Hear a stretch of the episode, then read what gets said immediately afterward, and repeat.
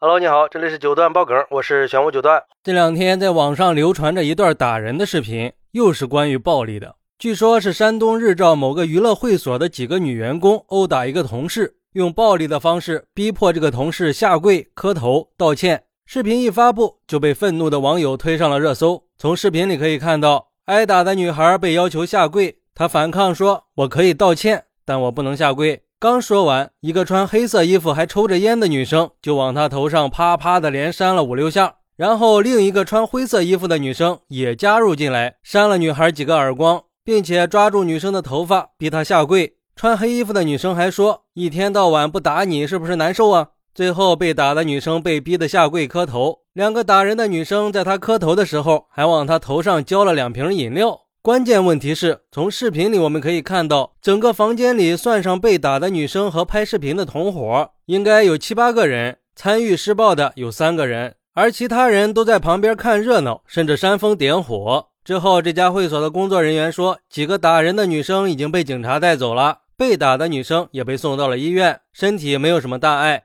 天哪，这女人狠起来啊，真的是没有男人什么事儿了呀！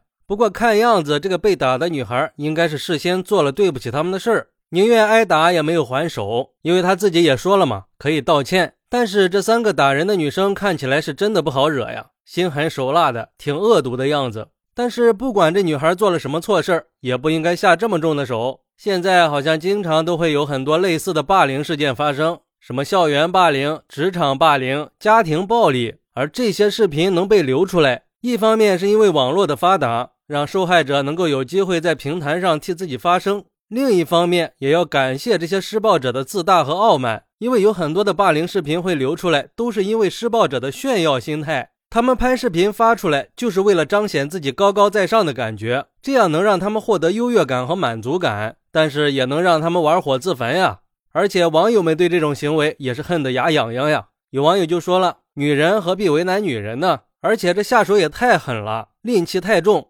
坚决拒绝和解，记住了，姑娘，不调解不私了，坚决走法律程序，让打人者受到法律的制裁，让他们进去好好过年就行了。现在是法治社会了，还敢动手打人？还有网友说，女孩身体虽然没什么大碍，但是被殴打、被羞辱导致的心理健康才是最应该重视的。或许女孩连轻伤都算不上，但是被逼下跪磕头认错、被淋饮料所带来的屈辱，或许会伴随她一生的。尊严被肆意的践踏，人格被随意的侮辱，这是比身体的伤痛更难以痊愈的伤害。也有网友说，为什么职场霸凌总是出现在女性的身上呢？女性在职场的忍受能力会更强一些，尤其是在工作环境和工作内容不能给人带来快乐的时候，总会认为工作是艰苦的，迫于生活的压力，要忍受那些自己不喜欢的人和事儿。而且很多职场霸凌在一开始是很难用法律去约束的。如果出现了明显的冲突，女性的性格大都没有男性那么外向。为了维护自己的形象，很容易被别人认为双方是因为为人处事和性格特征方面引发的冲突。尤其是被欺凌了，还有可能被认为是自己性格的问题，才会遭受到霸凌。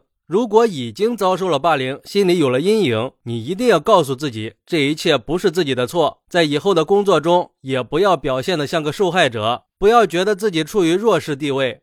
确实呀，现在的霸凌事件是越来越多了，但是这些霸凌者也需要为自己的行为付出代价。但愿你在动手的时候就已经做好了付出代价的准备，毕竟都是成年人了嘛，应该为自己的所作所为承担相应的责任。遇到什么事儿还是要冷静处理，冲动是魔鬼嘛。或许本来你是占理的，一冲动瞬间就可以让你处于被动，连后悔的机会都没有。好，那你是怎么看待这个事儿的呢？快来评论区分享一下吧，我在评论区等你，拜拜。